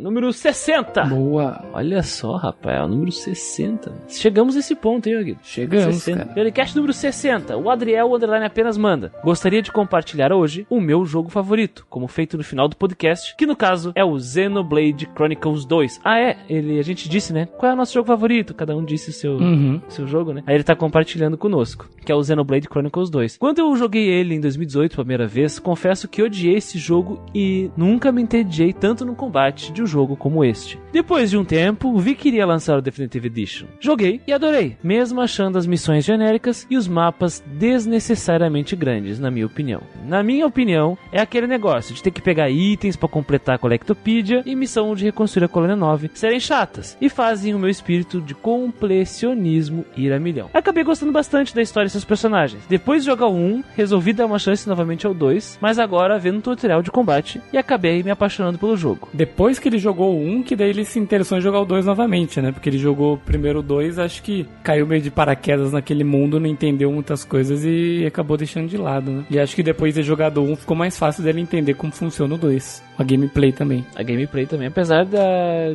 de funcionar um pouquinho diferente. Sim, né? sim, mas. Mas não tem aquele né? aquele menu que vai girando, né, do 1 ali. Uhum. Mas sim, o princípio é o mesmo. Aí ele diz: O que é meio estranho, porque eu normalmente prefiro obras que são totalmente escrachadas ou muito dramáticas. Mesmo Xenoblade 2 tendo momentos sérios, nada a esse extremo ou mega escrachado. Mas quando eu terminei o final da parte de Tantal, aquele havia se tornado o meu jogo favorito. Depois de rejogá-lo, dar uns foreshadows, foreshadows, né, que é, ou seja, um prenúncio do que ia acontecer, eu nem que eu nem lembrava direito. Além do fato da minha parte de RPG favorita e ter bosses secretos que foram divertidíssimos de passar. As áreas, mesmo sendo menores que a do primeiro, acabaram de me agradar mais. Mesmo tendo uma sexualização que eu não gosto, o design que eu mais tenho problema, que é o da Mitra, foi facilmente resolvido com sua roupa alternativa. Tem os melhores vilões de Xenoblade, na minha opinião. Os melhores Heart to Heart. Missões secundárias muito mais legais. Uma história que, na minha opinião, não perde nada pro primeiro. E foi o que fez esse ser o meu jogo favorito. No geral é isso. O primeiro Xenoblade seria o SS SS Gridman, já o segundo seria o SS SS Danasion. Ambos são continuações que não tentam ser melhores em relação ao primeiro, mas sim tentam ser melhores em outros pontos. Esse Gridman e Isso. The Nice são animes, né? Baseados em produtos antigos do passado, que aliás é um paralelo legal, né? Porque Xenoblade é o resultado do trabalho do Tatsuya Takahashi depois de Xenogears e Xenosaga. Uhum. Sobre Xeno 2, eu não joguei, pretendo jogar, mas não tão cedo, não tá na minha lista, sabe? Uhum. Eu tô terminando, eu tô com 64 horas de Xenoblade 3. Eu quero terminar o 3. Depois eu vou pro Persona 5. Depois que terminar o Persona 5, talvez eu jogue um Fire Emblem Three Houses. Então, vai demorar um tempo até eu jogar Xenoblade 2. Não está no No top of to-do list. É, exatamente, Guido, eu tava pensando isso aí, né? Top of my to-do list. é, o topo da minha lista de afazeres. É, cara, quando eu jogava Baldur's Gate, eu imaginava ele dublado em português de Portugal. assim. De Portugal. Topo da Então minha eu lista pensava de assim, afazeres. Topo da minha lista de afazeres. Está no topo da minha lista de afazeres. Porque é muito engraçado. Mas é isso aí. Ah, eu sei que o Guido também não tá no topo da sua lista de afazeres. Jogar o Xenoblade 2. É verdade, eu tenho bem mais curiosidade com o 3 do que com o 2. Cara, o 3, eu, assim, eu, eu, eu, eu tenho medo de que seja uma preferência por causa da recência, né? Eu tô jogando o jogo agora, Uhum. mas eu tô achando ele melhor que o 1. Interessante, Agora. interessante. Eu tô no capítulo 4, tô no capítulo 4. São sete capítulos, pelo que eu vi. Boa. Mas até agora eu tô achando melhor que o 1. 1. Pois é. E se alguém chegar e falar, "E pe- pelo que eu entendi, não é necessário você ter jogado o 2, né? É, eu caguei. Tô jogando 3 mesmo. Eu play do 1 pro 3. As novidades do 2 eu tô achando. Eu tô interpretando como novidade do, do 3. Claro que quando eu for fazer uma análise eu vou ter que separar, né? Uhum, vai ter que, Ver o que, que veio no 2. ver o que, que- do que, que ele trouxe, né? Exatamente, Mas só, o que, que é novo do 3, mas é muito louco, cara. só o fato de não ser gacha já ajuda muito. né? Cara, esse gacha me deixa puto, é a parte que me deixa com o pé atrás. Assim, esse lance da objetificação é foda também. Mas, mas é uma questão que vamos debater. Mas, mas é a ideia de que cada personagem, que é a, a Blade, né, ser com um design completamente original de artista diferente, tem, acaba trazendo essa pegada. né? Uhum. Tu percebe que o tem uma personagem que ela tem uma armadura de metal, o outro tá com biquíni. Aí tem um cara com uma espada maior que o corpo, sabe? Aí tu percebe, não, esse é o estilo do tal artista. Sim. É isso. E aí os caras meteram bala, foda-se. Tanto que tá Cosmos lá, que é propriedade do Tetsuya Takahashi. Ele meteu lá porque sim. Porque ele pode. Meteu porque pode. Porque ele pode. Ele pode. Meteu bala. Ele meteu, bala. Ele socou a marcha, né? Socou a marcha. Ele socou a marcha. É isso aí. Bom. E soca a marcha aí, Guido. Próximo feedback. Abraço. Só um segundo. Um abraço pro Adriel aí. Obrigado pelo Boa, feedback. um abraço. Mete bala aí, Guido. Very good. E o próximo feedback é do Saints. Saints, man. E ele diz: um Battle Royale de respeito. Caraca, foi muito divertido acompanhar essa disputa entre os jogos. Claro que sem ver a imagem das classificações, a gente fica meio perdido, mas deu pra acompanhar na moral, especialmente as finais. Ou as finais foram, foram bem loucas, foram, né? foram lá. Do especial de 4 anos aí. O que me incomodou mesmo foi a participação do Manuel. Sei que Ah, me incomodou também. Me incomodou. Ô, Ciro Goba, me incomodou também. É de sei que tudo era só uma brincadeira e tal, mas esse lance de ficar martelando que tático no RPG e que ele queria de qualquer forma de levar um WRPG pra final, sempre estragava um pouco a parte da discussão entre os jogos disputados. Mas por fim, a brincadeira conseguiu seguir em frente e definir um vencedor digno. Top demais. É, assim, era uma brincadeira, né? Era uma brincadeira. Sim. Aí o, o tanto que o Manuel decidiu ir pelo caminho da brincadeira, mas tem várias vezes que a gente conseguiu convencer ele. É, A gente convenceu ele. Conseguimos aí com, com argumentos válidos. Argumentos poderosos. Poderosos. Sim, por exemplo, mas foi, foi muito legal de fazer, cara. Foi divertido. Mas sinto-se vingado, Saints, porque o jogo que ganhou foi um tático. Então, Foi tático. E o então, Muriel ainda usou a, a, a- carta armadilha no final ainda. A carta armadilha. E é um jogo bom. Um- acho que é um dos meus jogos favoritos que a gente fez aqui no Grandcast. Ah, Pô, sim. Que nem eu falei lá. Experiência foda. Sim. Fica aí a, a dica pra quem quiser. Isso- Se não sabe de que nós estamos falando, escuta lá. Especial de 4 anos. Um podcast bem divertido. Exatamente. E esse é um jogo que eu tenho curiosidade de jogar o 2, mas eu não acho que vai ser melhor que o primeiro, hein? Cara, falam que a narrativa do 2 é melhor que o primeiro. Então, já ouvi falar isso, mas foram pessoas que jogou o 2 antes do 1. Um. E daí quem joga, Pois quem então. joga o 1 um antes do 2 fala que a do 1 um é melhor. Então, tem isso aí pra gente analisar. Votem no jogo 2, que foi campeão Do vencedor. do especial de 4 anos. Votem aí, porque eu tô com vontade de jogar. Eu tenho vontade também. Very good. Bom, o próximo feedback é do Leandro Belmont Leon. Ele diz: Que bom que o Grindcast está com 4 anos de vida. Felicitações! Yeah! Obrigado. Valeu, muito obrigado. Achei uma votação bem acirrada, mas não gostei de um game tático ter vencido essa disputa.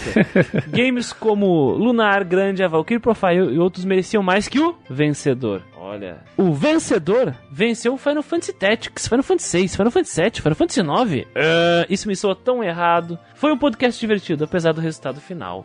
Reticências. Ele ficou reticente, Guido. Mas é que assim, cara, você vê que alguns jogos acabaram caindo por azar da- das chaves também, né? Jogos bons ficaram na primeira, na segunda rodada, sabe? Então é muito coisa de como vai ser separado as chaves do, do, do torneio aí, sabe? Você vê, por exemplo, lá no Dragon Ball Z, na saga do Buu, era pro Goku e Vegeta se enfrentar na primeira rodada, na seleção de chaves ali, sabe? Então só um dos dois ia passar, provavelmente o Goku que ia passar ali, sabe? Porra, o Vegeta ia ficar na primeira rodada, então acontece isso nos joguinhos também, cara, quando se faz um, um, um chaveamento assim. Exatamente. E vamos ser sinceros assim, Final Fantasy, Final Fantasy Tactics 6, 7, 9. E aí, Guido, tu acha que algum deles é melhor?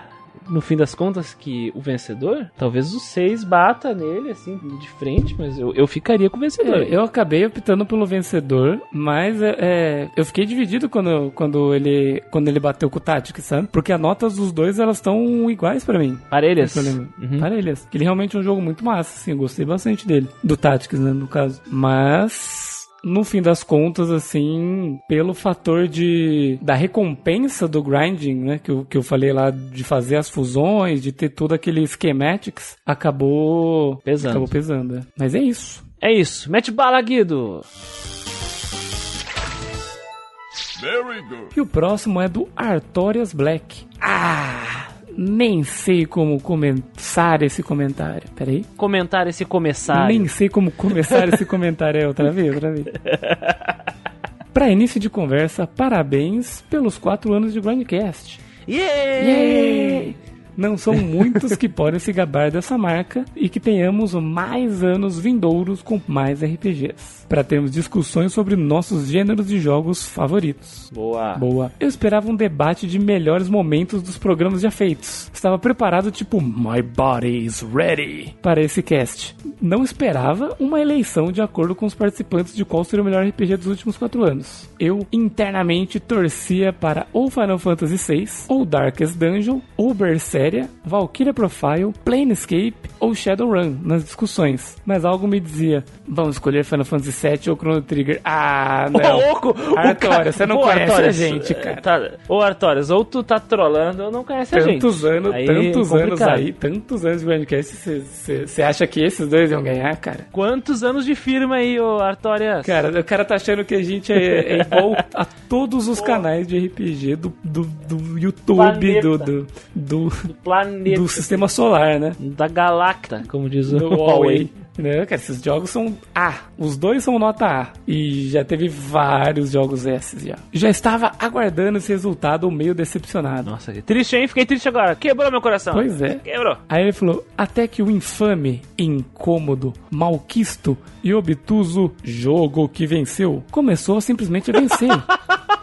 Esse jogo medíocre, mal feito, que demora anos para um simples personagem ganhar um mísero level, onde a prova que a franquia da qual ele faz parte, que a gente tá mantendo um mistério aí, né? Mantendo mistério, mantendo mistério. Não foi feita para jogos desse naipe. Vencer RPGs muito mais consagrados do que ele, como Dark Souls, Final Fantasy nem especificou qual, ou o mesmo Kotor. Resumindo, estou em estado de total descrença e indignação. Lembra que o Artorias ele passou mal com esse jogo, né? Ele jogou a versão É errada. ele, ele jogou a versão errada, exatamente, a versão cursada. Que nem eu com Mass Effect, cara. Exatamente. Porra, é foda. Exatamente. Ah, pergunte a opinião do, do, do Manuel pro Mass Effect, ele acabou de zerar. Ele deve estar felizão, jogou o jogo direito. Ele curtiu, cara, ele curtiu. Ele falou que provavelmente daria um B também, igual a minha nota. Bom, se vocês acharam esse game digno de ser o melhor nos 4 anos de programa, escrevi essa frase e comecei a ter uma dor de cabeça.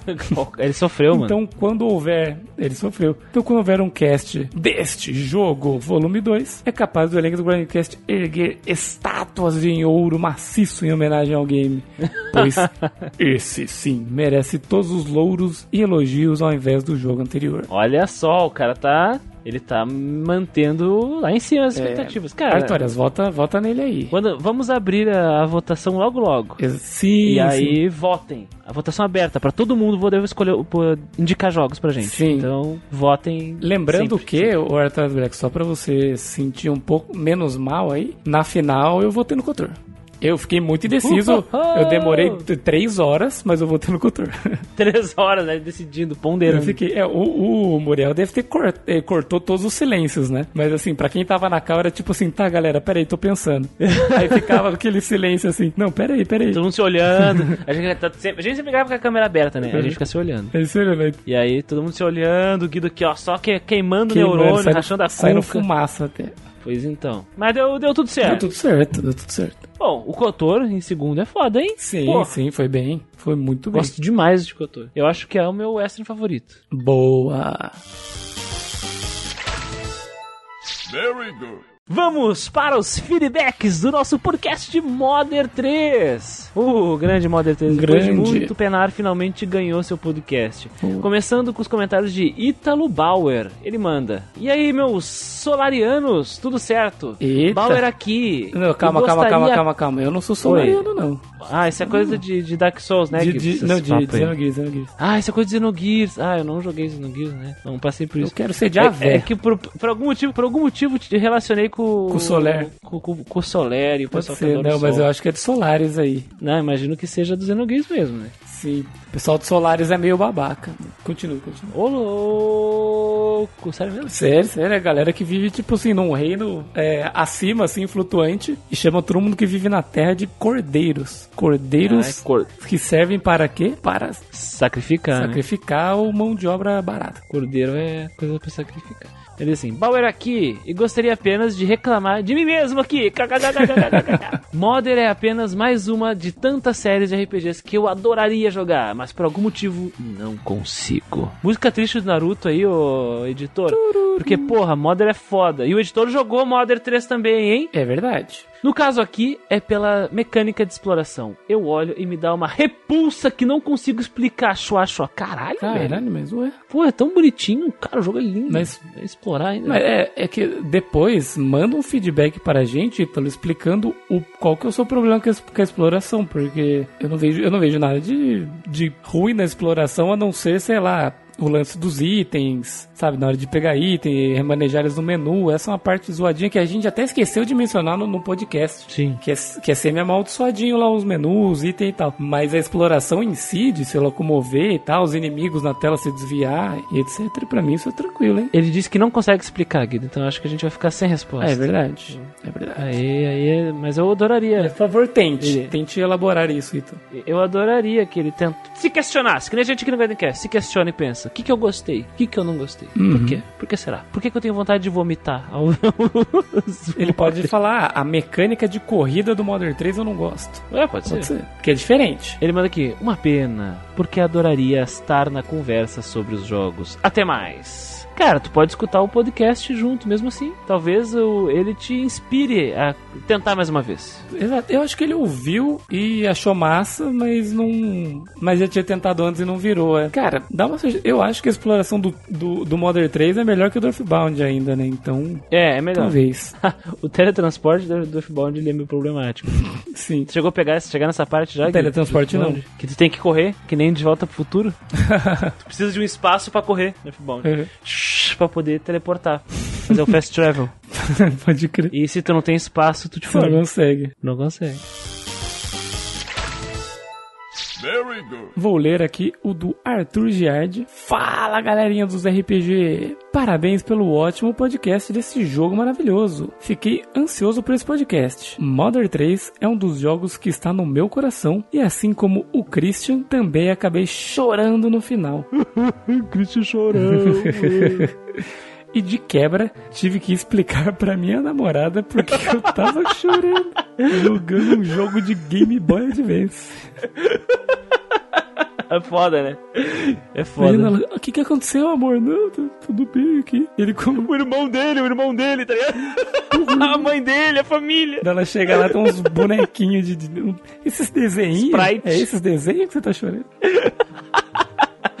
Cara, nada de errado chorar com o joguinho, Não, com cara. Nada de certeza. errado. É um- uma peça de arte, tem que ser apreciado. Uhum. E ele continua, só como curiosidade, mas talvez se Modern 3 não tivesse sido cancelado para o Nintendo 64, talvez nunca teríamos o Super Smash Bros. Olha, Hum, será que ele foi? Ah, ele vai continuar aqui, ó. Em seu canal do YouTube, Masahiro Sa- Sakurai diz que o desenvolvimento de Super Smash Bros. começou porque a HAL Laboratory teve dois jogos cancelados, sendo que um deles era o Modern 3. E eles precisavam de algo que pudesse ser desenvolvido rapidamente. Foi então que eles pegaram um protótipo de um jogo de luta chamado Dragon King e pediram emprestados os personagens da Nintendo.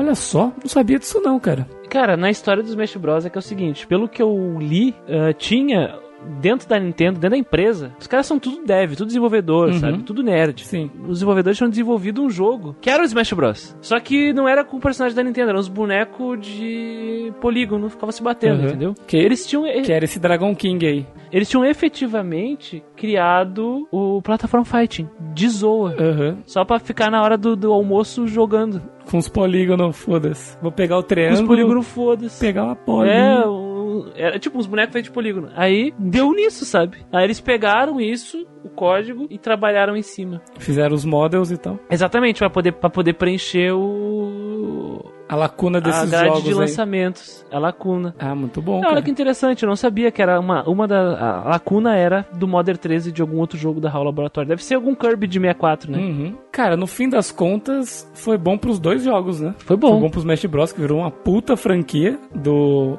da casa, e foi bom pro Modern 3, que pra mim o jeito que ele saiu tá redondinho. Ó, saiu um Kirby de 64, então não foi o Kirby, né? Foi o Kirby 64 The Crystal Shards. Então a HAL Laboratory não cancelou. Deve ser, sei lá, o que eles devem ter feito. Esse é algum outro jogo aí. Jamais saberemos. E ele termina aqui, muito obrigado por alegrar o meu dia com seus ótimos podcasts. E um abraço. Um abraço, Arthur. Que isso, meu querido. Grande abraço aí, Arthur. E continue mandando feedbacks. porque os- esses feedbacks aí dão uma força pra gente. Ah, e certeza. informações novas, né? Pô, Sim, legal. é, isso cara, eu também muito não legal. sabia, cara. Muito massa. Muito bom.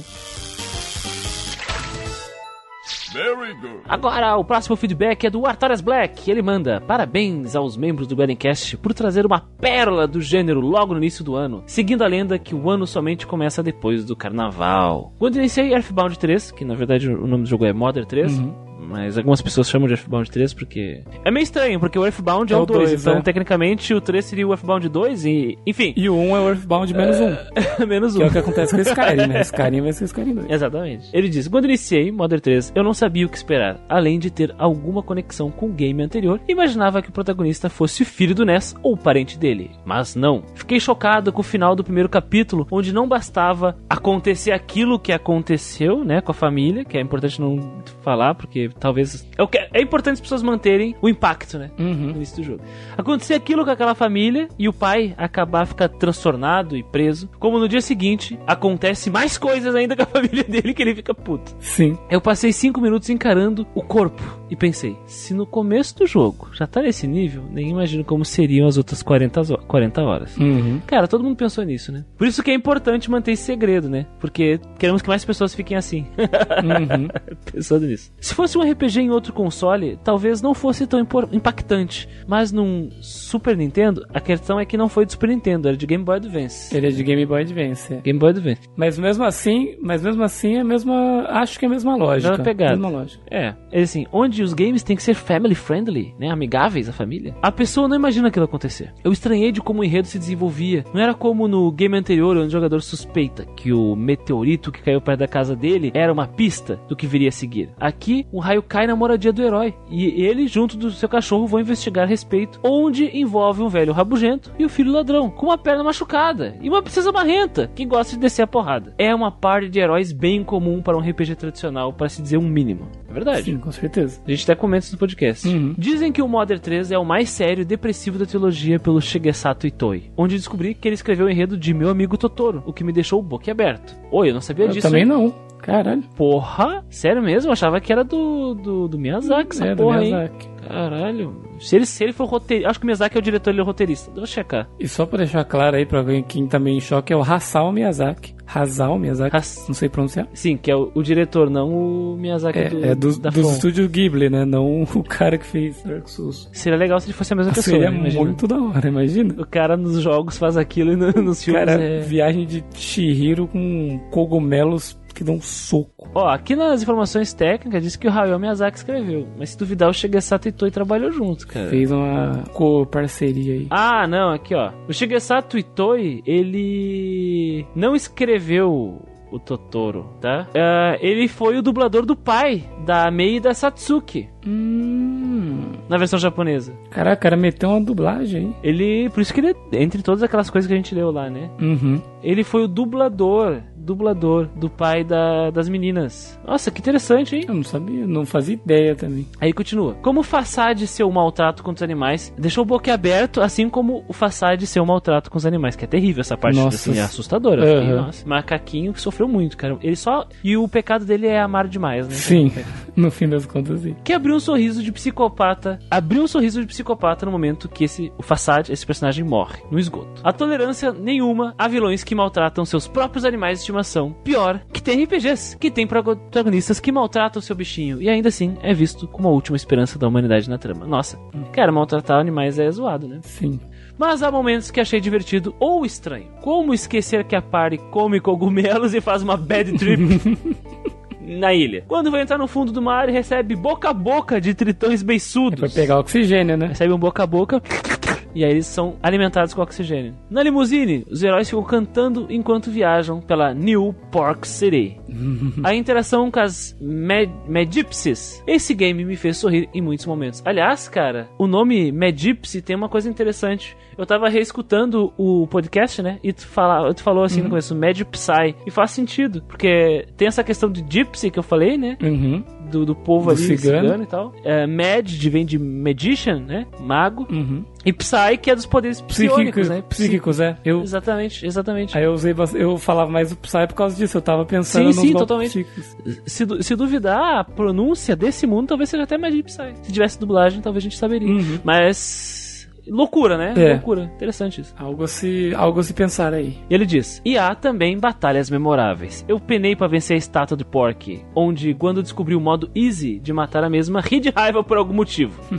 a luta contra as barreiras roxas que fazem a pose de Jojo. A luta contra a criatura definitiva que é impossível de vencer e se tentar lutar é morte instantânea. E claro, a batalha final mais triste, depressiva e original que eu já enfrentei. Fazer esses personagens se enfrentarem enquanto um quer matar o outro, enquanto nós precisamos nos defender e curar até ele reconhecer o laço que os une e que ainda assim acaba no final agridoce. De, eu botei nome de meus familiares, mais novos e mais velhos, o que me deixou emotivo na luta. Ó, que nem Vixe. tu falou, né, Guido? Aham, no caso. Foda, hein? É, foda, Foda. foda. Modern 3 é um daqueles jogos que ficam com você para sempre, assim que termina. Posso contar nos dedos quantos RPGs carregariam no, carregaria no coração. E Modern 2 e 3 são especiais agora. Agora é focar no Viagem dos Oito, ou seja, a tradução de Octopath Traveler. A gente chama aqui, né, de Oito Caminhos Viajantes. Oito caminhos viajantes, exatamente. Isso o, o nosso querido amigo Taislan que, que trouxe, né, os Oito Caminhos Viajantes. Sim.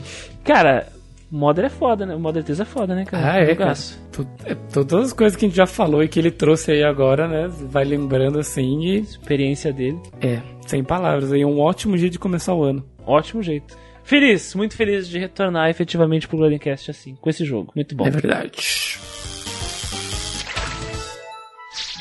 Vamos lá então para o último feedback do Leandro Belmonte Leon. E ele diz o seguinte: Mother 3 é simples. Uma obra fantástica que, embora no início dê um murro no estômago do jogador, os momentos que passamos ao lado de Lucas, Kamatora, Duster e o cachorro, que tem nome, tá? O cachorro aí. Como é que é o nome dele? É o Bonnie? Bonnie, Bonnie. Eu, eu, eu ia pedir pra você lembrar porque eu coloquei o nome do meu cachorro. Até falar o nome do teu cachorro, Sim. né? Qual é o nome do teu cachorro, Guido? Johnny. Pô, mano, quando o Johnny correu pra salvar os caras na chuva lá, você deve ter ficado tipo, caralho, Sim, Johnny. vai, é. Tipo, fiquei torcendo Yeah. assim, de saudade dele, era um salsichinha. Muito Pô, bom. O Johnny já se foi? Já, já. Pô, que descanse em paz no mundo, no céu dos cachorros. os né? cachorros, exatamente. Reviver o Johnny deve ter sido uma experiência legal, então, também. Sim, sim, com certeza. Já que ele lutou do teu lado, Ele né? Não no- foi só um bichinho Ele lutou ao meu lado o jogo inteiro aí. Grande, grande Johnny. grande Johnny. O, o cachorro e a cobra falante. Melhor personagem do jogo. o Rope Snake. A cobra corda. Exato. Eles são simplesmente preciosos para novamente o, go- o jogo nos dar outra pancada e mesmo assim o jogador terminar o game sentindo falta dos moradores de Tazville. É verdade. Aí É, os eles crescem na gente. crescem, cara. A gente. O primeiro capítulo é muito bom pra construir esses, esses moradores dessa vila, cara. Foi muito bem executado isso. Tu aprende a pegada de cada um deles, né? O que, que eles fazem, como é que eles pensam. Uhum. E aí, e tem uns que têm características físicas ou fazem coisas muito, muito específicas e são muito, Que marca a gente, né? muito diferentes. É O cara da Tora lá, por Tora, exemplo. Eu sempre lembro dele, cara. Um dos caras que não quis também se modernizar, né? É. Ganhou respeito comigo por causa disso. E ele falando dos personagens que, que moram no coração dele, ele já manda, exceto o Façade, que esse esteja morto num bueiro.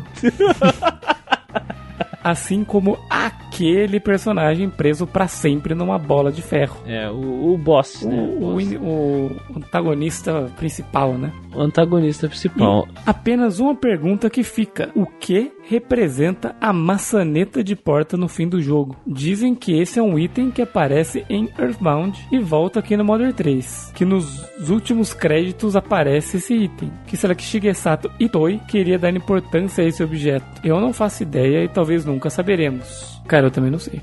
É porque eu não lembro também. Eu tô até procurando aqui, vamos ver. Ah, de acordo com uma teoria, agora é teoria, o mundo das Teoria, teorias. A filosofia do, do, do Lavos lá. uma teoria diz que o, a maçaneta representa o círculo que de criação e recriação do mundo do jogo. Hum, acho que já é meio viagem, hein? É, Mas é até interessante, levando em consideração o que acontece no final, sim. né? Mas é muito. Então, talvez seja. Não sei.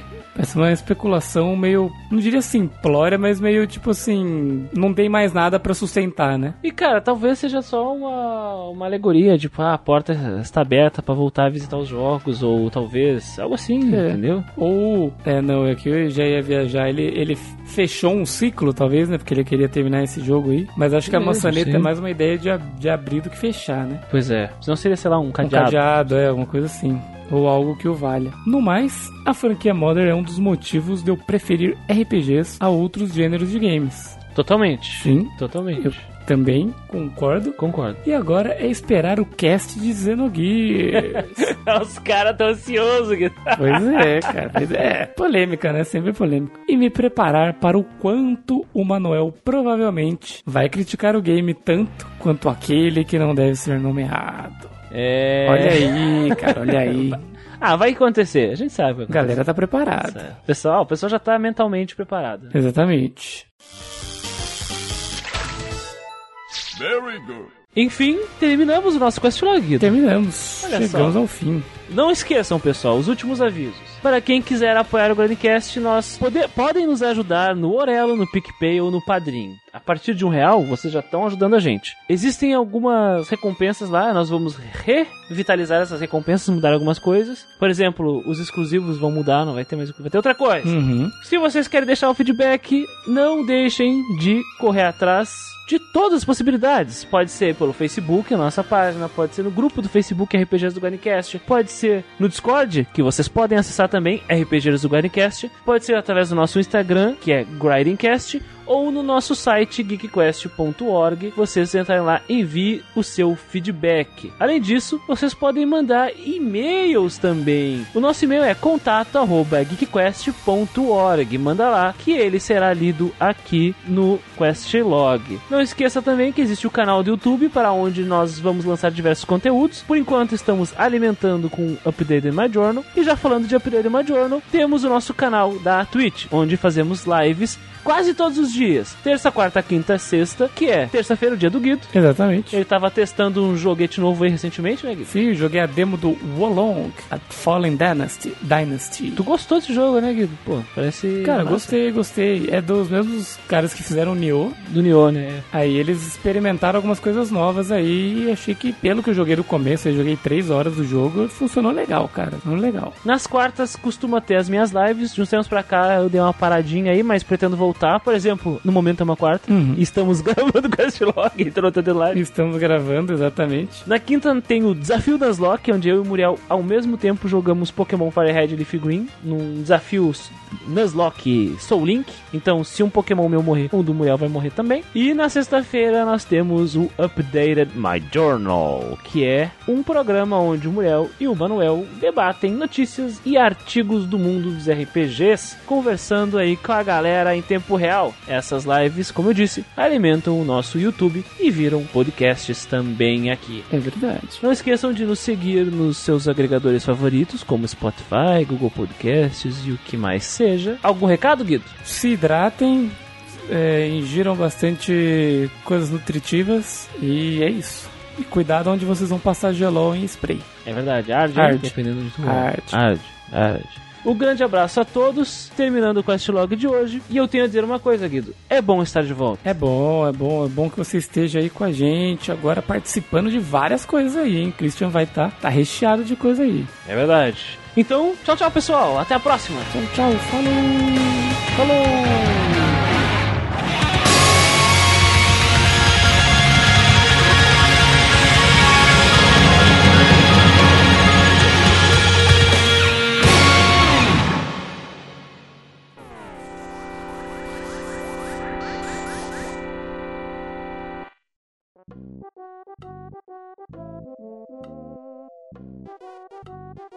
Eu, eu mandei um sabadá, pastelaço, lembrei do sabadaço. Aí eu lembrei, aí eu lembrei que eu vi um, um vídeo hoje que é tipo, tá ligado? Spy Family. A Anya chega em casa assim, ela, ah, tem TV. Aí ela vai lá e liga assim, eu adoro esse programa. Sabadaço! Manda pra mim sim, cara. Vai ser bom.